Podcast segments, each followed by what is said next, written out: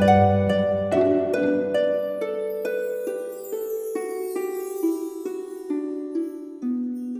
イルセラピーで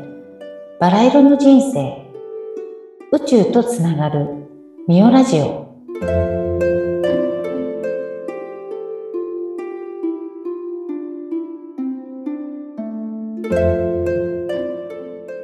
こんにちは。オイルセラピストのミオです。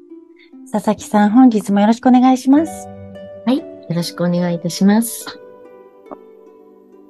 そういえば、あのねそう、はいあの8月の初旬に大峰山に行ってきたんですよはい。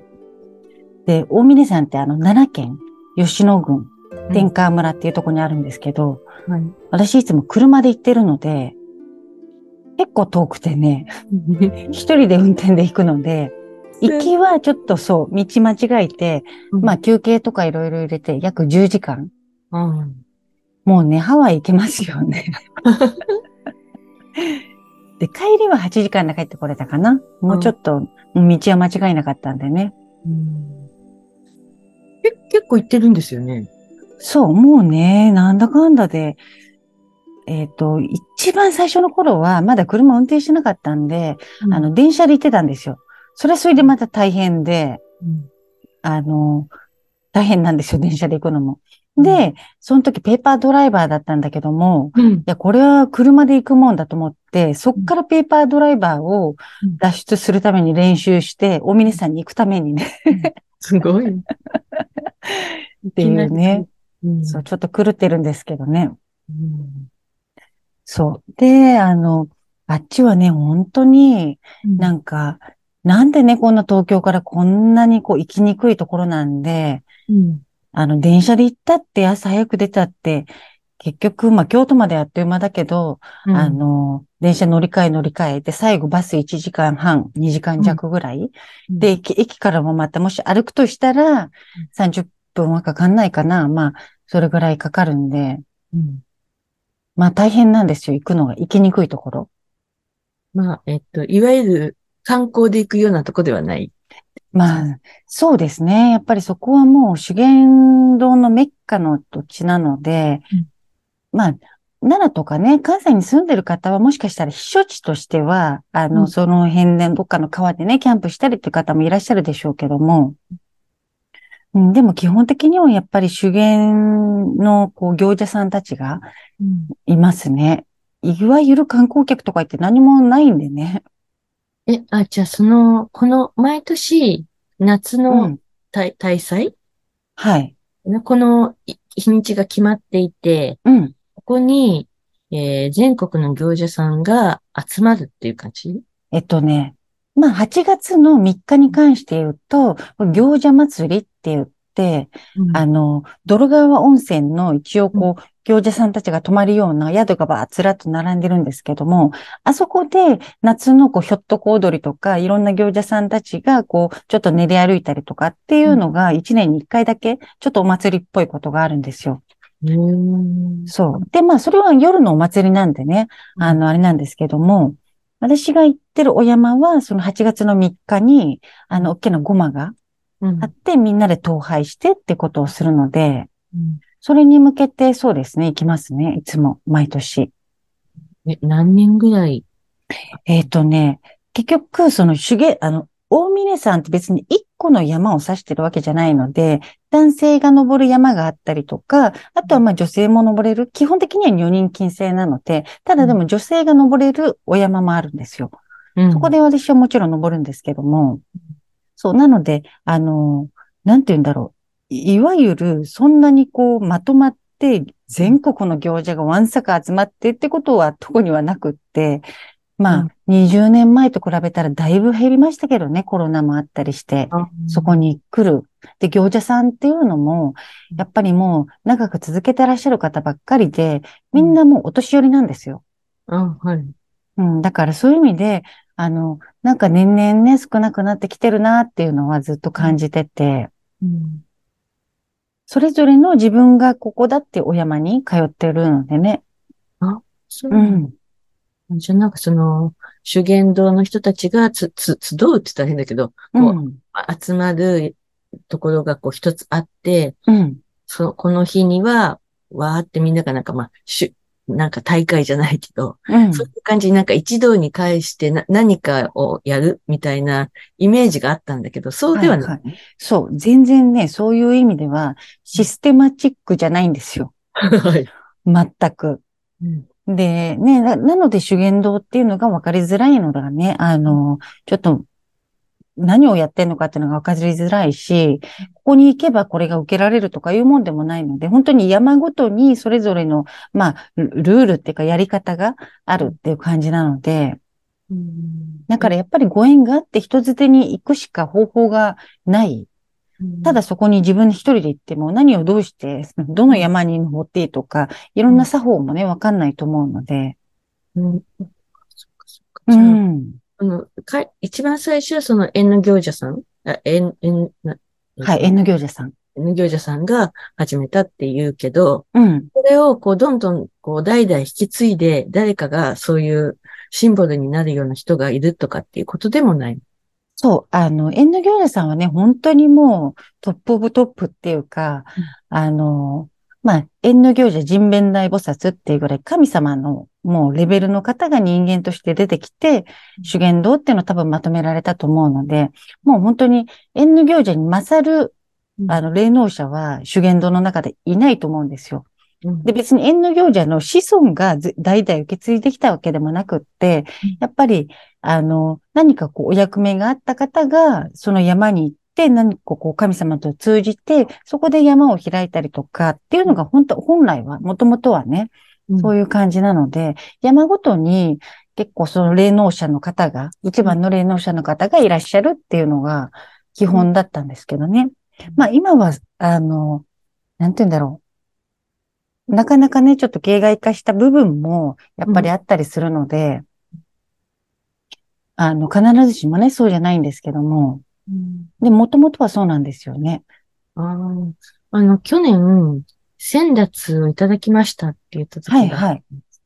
そ、それはどこからいただけるそれは私が行ってるお山なんですよ。そのお山の名前は、あの、大峰蛇の倉七尾山っていうお山で、またこれが変わってて、うん。で、ちょっと、まあ、ちょこっとだけお話しすると、修験道って明治で禁止されたんですよ。修験道禁止令っていうのが出て。あ、はい。で、あの、まあ、やっぱりだから国、国家に対してやっぱり宗教とかってこうなんかこれ危ないみたいにされると禁止されてきたじゃないですか。うん神仏集合だったのが分けられちゃったりとかね。で、修験道は、あの、結局仏教の中に取り込まれて生き残っていくしかなくなっちゃってて、だから天台宗とか真言宗、そういうとこに組み込まれていったので、今うん、お寺の方が、あの、例えば修験道の行をされて、あの、なんて言うんでしょう、先達とか、まあ、中先達、大先達とかあるんですけども、まあ、仏教で言ったら、アジャリとか大アジャリとかいるじゃないですか。うんうんそういう感じのに、ね、なる方は、お寺さんから来る方多いですね。ただ私が行ってるお山は、うんどちらでもないんですよ。だからちょっと本当に、も、どっちかっていうとオリジナルの修験道に近い、ど、あの、お寺に属してないので、うん修験、もう、あ本当にそこの霊能者がその山を開いたんですよ。まあうん開いたというか開かされるんですけどね、結局は。で、そこのお山から、うんあの、先達っていう資格をいただきました。まあでも先達はね、本当に一、あの、なんて言うんだろう。一番最初の、結局手芸を習っていくというか学んでいくにあたって、やっぱりいろんな法を学んでいくので、うんで、それっていうのは危険が伴うから、うん勝手に教えたり勝手に習ったりするもんじゃないんですよ。うんうん口伝だったりするのでね。だから、それがあるってことは、やっぱり真剣に勉強しますっていうのと、あるので、それがないと逆に教えてもらえないんですよ。うん。そうそうねうん教えるというよりは教えてももらえないって。そう、教えてはいけないので。うん。そう、でもね、あの、なんていうんだろう、私も本当に長い間通ってて、別に、その、そういうものがあろうがなかろうが、やっぱり最終的にはに心なんで、すべてが。お祈りするって言って、何万回お祈りしても、もしそこに心がこもってなかったら、あんまり意味ないなって感じしますよね。うん。そう。だから、あの、あろうがなかろうがうん、別に関係ないと思ってたんですけども、まあ、いただいたことによって、あの、しっかりと学んで教えてもらうことができる立場になったので、うんそれはね、良かったなと思うんですけど、やっぱり、り人間ごとって、あの、なんて言うんだろう。いろんな資格でも、こう、レベルがあるじゃないですか。1級、2級、はい3級みたいな。うんはい。はっきり言ってそれ持ってるから、うんだから偉いのかとか、そういうことじゃ本当はないですよね。本当の本当のところは。でもやっぱり人間って励みになるんでね。あ、1級もらった、2級になったとか、3級だとかっていうので、やっぱり励みになる道をこう歩んでいく中で、何の目印もないよりも、やっぱりそういうのをいただくってことは、私もいらないと思ってたけども、うんあ、いただいたらなんかこう、あの、なんて言うんだろう。やっぱりちょっと嬉しかったし、あの、本当に本気でちゃんとしっかりと学んでいこうっていう気持ちも新たにできたので、あの、一概に全部悪いわけでもないけども、それがなかったとしても、あ私は心は行者、山伏だと思って、あの、やっていけば、もうそれは立派な行者さんだと思いますね。うんうん。まあ、その辺の、そういう詳しい、もっとね、修験道の話は、うんあの、クジャクミオセラピあ、はい。ーでね、そちらの方でお話しするので、いろんな歴史とかねうん、ぜひぜひ、あの、修験道に興味ある方、はい。とか、まあ日本古来の信仰、そういうのにある方はね、クジャクミオセラピーに、あの、いらしてほしいんですけどね。うん下、に URL というか、情報を得られるの貼っておくのでね、そちらを見ていただければと思うんですけども。そうですね。あう、ん、そう、だからその、今日聞きたかったのは、うん、4日間はい。に行ってきましたって、え、うんどんなことやってたのっていうのが聞きたかっはい、はい。いや、まあもうね、あの、さっきみたいに、10時間、8時間、うん行き帰りでね、車で、そんだけかかるんで、4日間あっても、うんなんか時間は少ないんですけども、まあ大体向こう行ったら朝は4時起きですね。うんうん。4時に起きて、まあもう、あの、お掃除とかね、ご奉仕があって、で、朝の6時から配信って言って、まあ、拝するに神って書いて配信ってやってお祈りが始まるんですよ。はい。朝の配信っうんていうのが始まって、で、その、その8月3日のね、お祭りごとがあるので、みんなで一緒に山に登っていくんですよねうん。あの、六根症状を唱えながら山に登っていくんですよ。あ、この配信の後。そう、配信の後にうん。で、やっぱり山の途中途中にいろんな神様が祀られているので、そこを、あの、止まって、また手合わせてお祈りして、で、また進んで、また止まって手合わせてお祈りして、で、頂上、頂上というか、まあ、奥の院の手前まで来て、またそこでお祈りして、うんっていう感じで、まあ、何してるのっていつも聞かれるんですけど、だいたい祈ってるしかないので、もう常にずっと祈ってるみたいな感じですね。あ、じゃあ、それその行者さんたちがこうずっと列になって。うん、そうですね。で、別にあの、行事じゃないといけないってわけじゃなくって、一般の方ももちろん全然、あの、来るので、あ、いい。もちろんです。もちろんもちろん。どなたでも、あの、参加できます。なんかその神聖なところにそうなんかこう、そうじゃない、修行もしてない人が行っちゃいけないような気がちょっとしてた。いやいや、あの、なんて言うんだろう。いわゆるハイキングとか山登りっていうのではないので、もちろんなんて言うんだろう。ただ、あの、綺麗な景色が見たいとか、そういう気持ちで登るわけじゃなくって、やっぱり浄化とかね、自分のこう、精神とかをこうね、あの、なんて言うんだろう。浄化していく。そういいう気持ちがあったり、何か神に祈りたい気持ちとか、やっぱりちょっと神聖な気持ちを持って、ただのこう、観光でね、ハイキングしてるっていうのとちょっと全然違うんですけども、で、で白いサメを着なきゃいけないんですよ。うん。かっこいいよねそう。で、あの、なんて言うんだろう。あの、行ってきてね、いつも写真が全然ないんですけど、やっぱり神様に向けてお写真って撮れないので、うん。そう、だから写真はね、自然の中の写真しかないんですけども、だから本当にその神様っていうのを、まあ人間ともちろんレベルは違うかもしれないけど、あの、本当にそこにいらっしゃる方のように、例えば人間同士だったとしても勝手にバチバチとか取られたり嫌じゃないですか。まあいいよって言ってくれたとしても、あの知らない人がいきなりバチバチとかやられたら、そんなに気持ちのいいものじゃないですよね。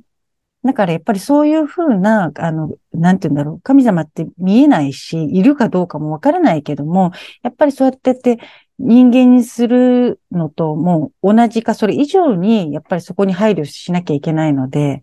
写真っていうのはね、あの、撮れないんですよ。うん。なんかき、み、綺麗な水の写真がそうそう。お水の写真はね、下の川はもう水と空気やっぱめちゃめちゃ綺麗で、うん。ただ、標高がね、千、まあ500ないぐらいかな。その山のと頂上じゃなければ、泊まってるところは、そこの道場の中に、あの、泊まらせていただいてるんで、うんそこの下に流れ、あの、ってる川の水もあるし、うんあの、そうそう、朝の気温が20度ぐらいなんですよ。この暑い、東京とかはね、暑い中。だから長袖着ててもちょっと寒いみたいな感じ。気持ちよさそう。うん。本当にそうですね。いや、じゃあもう、よ夜もぐっすり？いや、もう本当にね、なんか朝4時起きだと、なんか、一通り住んであ9時ぐらいになると、もうなんかあれ、1日終わったかなぐらいに思うけども、まだまだ全然朝だったみたいなね。うんう。ん。だから夜は本当眠いし、ぐっすり眠れますね。やっぱり体を動かすし、で、ね、それこそずっと祈ってるっていうように声に出して祈るので、うんうん。声に出して祈るってことはやっぱり内臓も全部こう使ってるというか、ううん、だから、ある意味、あの、本当に、こう、何も考えられないですよ。ほとんどスマホもね、あんまりチェックしてる暇もないし、うん、浦島太郎になってたった数日間でも、あれ今日い何月何日、私どこに何日行ってたんだっけみたいな。うんうんでも本当にね、別空間というか、日本ってね、やっぱりすごいなと思って、こういう場所がね、うんこの何千年と、まあ何千年というか、くあの、遠藤行者さんから1400年前なので、まあずーっとこれがね、続いてるって、まあ形とかちょっとね、仕組みは変わってきたかもしれないけど、でもこのね、信仰がやっぱり続いてるって、すごいなって思いますね。うん。そうですね。でもそういうところにご縁できるっていうのも、誰でもがね、できるわけじゃないだろそうですね。うん。やっぱりなんかすごく波動が高いのか、まあ、ご縁なので、うん絶対にここに来なければ、なんかその人はダメだったとかってことじゃ全然ないと思いますよ。きっと神様のこういろんな系列でね、ご縁があると思うので、う。ただ本当に、あの、ご縁がない人は、行きたいって思っても行けなかったりする。うんうん。なんか自分で行くつもりでいるんだけど何か入ってしまったり、あの、なんだろう、体調を崩すとか、なんか車が壊れてやっぱり行けなかったとか、結構いるんですよ。うん。なんか選ばれるのかし選ばれるっていう方もね、なんかいい言い方かどうかわからないんで、ら。でも、やっぱり行きたいなと思って自分で行けたってことはやっぱりご縁があるってことだと思うので、あ、じゃあまあ、まずそこに行けたっていうだけでも感謝しないといけないね。うん、すごく本当になんか、そうですね、ご縁がある方だったら、ぜひぜひ本当に一回行ってみようと思ってほしいですね。うん。うん。ぜひぜひ行ってみたいとずっと前から思ってたけあ、ど、そう、本当に？簡単に口にしちゃいけないって思ってた。いやいや、あの、なんて言うんだろう。まあ、観光とは違うので、いわゆるすっごいご馳走があって、すごいこう、なんて言うんだろう。あの、エンターテインメントがありますとかではなくって、本当に静かにただお祈りしたり、山登って祈ったりって、それしかないのでね。あの、逆に言うと、あんまり連れて行くのが、今時ね、ほら、いいところに泊まってっていうのにみんな慣れてるから、ちょっとなんか、い祈ることしかないのみたいな、そんなになっちゃうかなと思って、連れて行きにくいんですけども、行きたいっていう方はぜひ連れて行きたいです。え、じゃあまあ、祈りと、ご、ごまはでも誰でも開けないよ。あの、おごまは、あの、大きなおごまなので、その大祭の時は、それは男性の方が炊くんですよ。うん。で、それももちろん、あの、か観客席というか、見る、あの、座るとこがあるので、そこは一般の方も全然大丈夫です。うん。で、あの別にお金がかかるわけじゃなくって、ごまきは1本300円でね、こう書くんですけど、まあそれはね、本当そんなもんなので、それで全然参加できますね。うん。え、で、と、泊まるところは？えっとね、泊まるところは今ちょっとコロナになってから、その道場にたくさんの人止められなくなっちゃって、なので、あの、まあ、その泥川温泉のところに泊まるか、旅館があるのでね、そこに泊まるか、あとはいくつかちょっと私がしてるゲストハウスみたいなところもあるので、そういうところにご案内するか。うん。あ、じゃあでも道場に泊まってた時は、みんなはでご飯作ったりとかすする。えっと、基本的には作っていただけるんですけども、まあ私なんかもう長いので、ちょっとお手伝いしたりするんですけど、でも、あの、今までだったらね、あの、普通に、ここにお参りに行きたいです、泊めてくださいってなると、別にもうほぼお客さんのように、ただ、あの、本当にご飯運んでもらって、うん。何かそこでお手伝いするってこと特にないですね。でも本当に全てが、あの、いわゆる手作り感満載なので、うん法律は悪いしね。はっえきり言って、あの、システムチックじゃないって言ったように、そういうのも全部、いわゆる儲け主義のためにやってるわけじゃないから、こう全部が手作り感満載なんですよ、本当に。で、年取った方もいっぱいいらっしゃるから、なんかこう、もうちょっとここパパパってやったら早いんじゃないのと思っても、意外と古いままなんかこうね、うん。残ってるので、いいのいいのみたいなね。そうそう。だから、そうですね。それがいいところもあるしね、悪いところもあるけども、でもなんか、心はこもってるからね、すごく、あったかい気持ちになりますね。やっぱり手作りっていうのはね、いろんなことが。そうか。でもそういうなんか一年に一度大きな行事があって、うん。行って帰ってきて、毎年あるんだけど、今年のなんかこう感想っていうか。私の感想はね、あの、毎年行っても、やっぱり山登って、一番奥の院の方に行くとうん、あの、これね、本当にね、一番最初に感じたのもそうだったんですけど、今でもそこ奥の院お祈りしてて、まあ、もう何回も来てるわけじゃないですか。それでも涙がこう溢れ出そうになるっていうか、うっていうもうね、感動が、そのエネルギーに触れると、うん。っていう、うん。本当にね、それは、こう、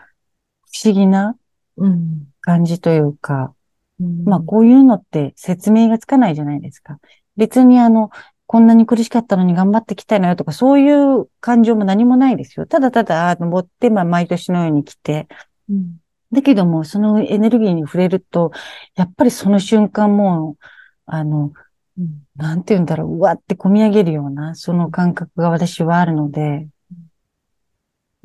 で、ね、本当にありがたいなっていう、何がどうありがたいかわかんないんですよ。でも、そういうもう、ただ溢れる感情、感情というか、なんでしょうね。もう、だからこれ魂が喜んでるとしかうん言いようがないんだけども、そうですね。だからうんすべてのものに感謝して、みうたいな。ん、ね、いろんな、まあ、ごご先祖様もそうなんだろうし、そう。うん。もう、そうですね。もうだから言葉では表せない、うん。あの、理屈じゃないところのやっぱり感動があって、うん。うん。あ、でもね、これ1年に1回じゃなくって、実は私3回行くんですよ、大体。最低。お。あの、5月の3日の戸分けって言って山に登れるようになる。5月の3日から山が開くので、戸分けっていうのがあって、そこでね、戸分けの大駒があったりするんで、5月の3日、それから8月の3日は行者祭りがあって、またそこでおごまがあって、で、最後は閉じ目って言って、山は一応閉じるので、そこからは、あの、こう登れなくなるんですけどね、冬の間は。それが9月の23の秋分の日にあるんですよ。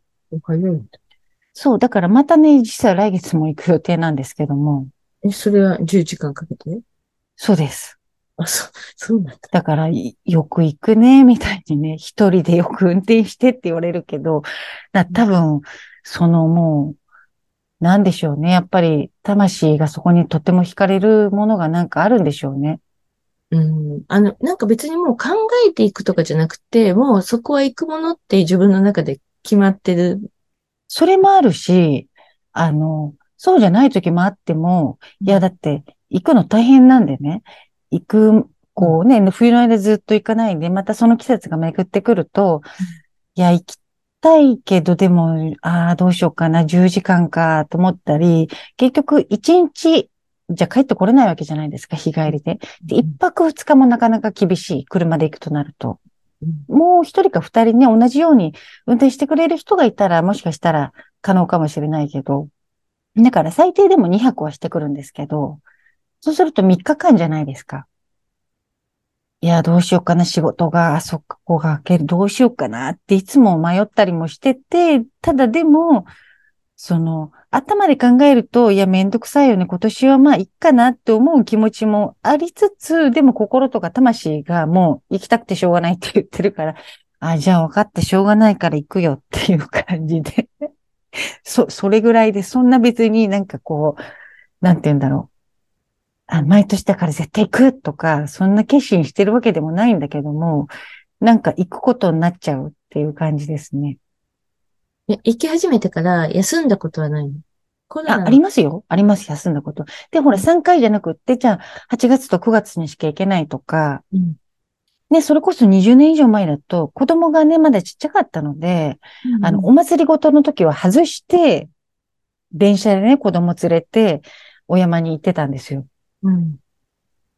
だから多分お山の人もね、このね、親子は何だろうと思って、そうそういないんで、そうなの？そう。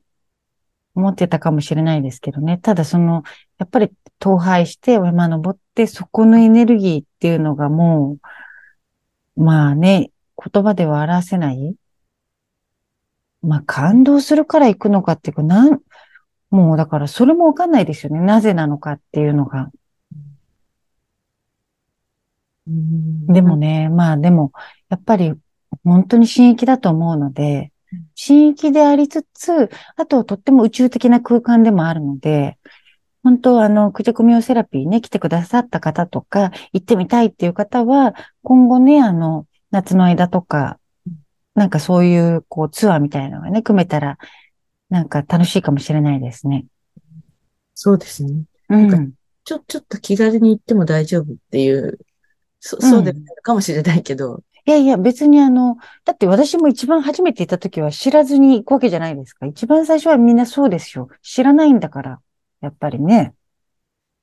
あなんかももっと厳しいところで、なんかそう、こう、こうしちゃダメ、ああしちゃダメとか、そう行者さんにカメラ向けちゃダメとか、まあそれああたり。行者さんじゃなくて神様ですね。行者さんは別に大丈夫ですよ。行者さん、これいい撮っていいですか？って言ったらどうぞって言ってくれると思うので。行者さんも別に人間なんで、あの、き聞いていいよって言われたら全然一緒に撮ってくれます。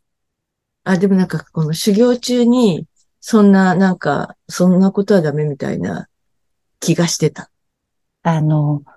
まあ、もし逆に自分だとしたら、そういう風に取られたら嫌だなって思うことはね、やっぱり多分嫌だと思うので、なんか、それやったら失礼に当たるかもしれないって感じたことはやめればいいだけであって、うん別に行者さんとかには写真撮れます、全然。ただ神様に向けてね、バチバチバチバチ撮るのは、ちょっとね、あの、控えていただいた方がいいかなと思うんですけどね。でも、あの、行きたいっていう人はどんどんうん、行ってほしいですね。うんそううです。んな、なんか、なんかちょっとこう、自分で調べてみるのもいいかもね。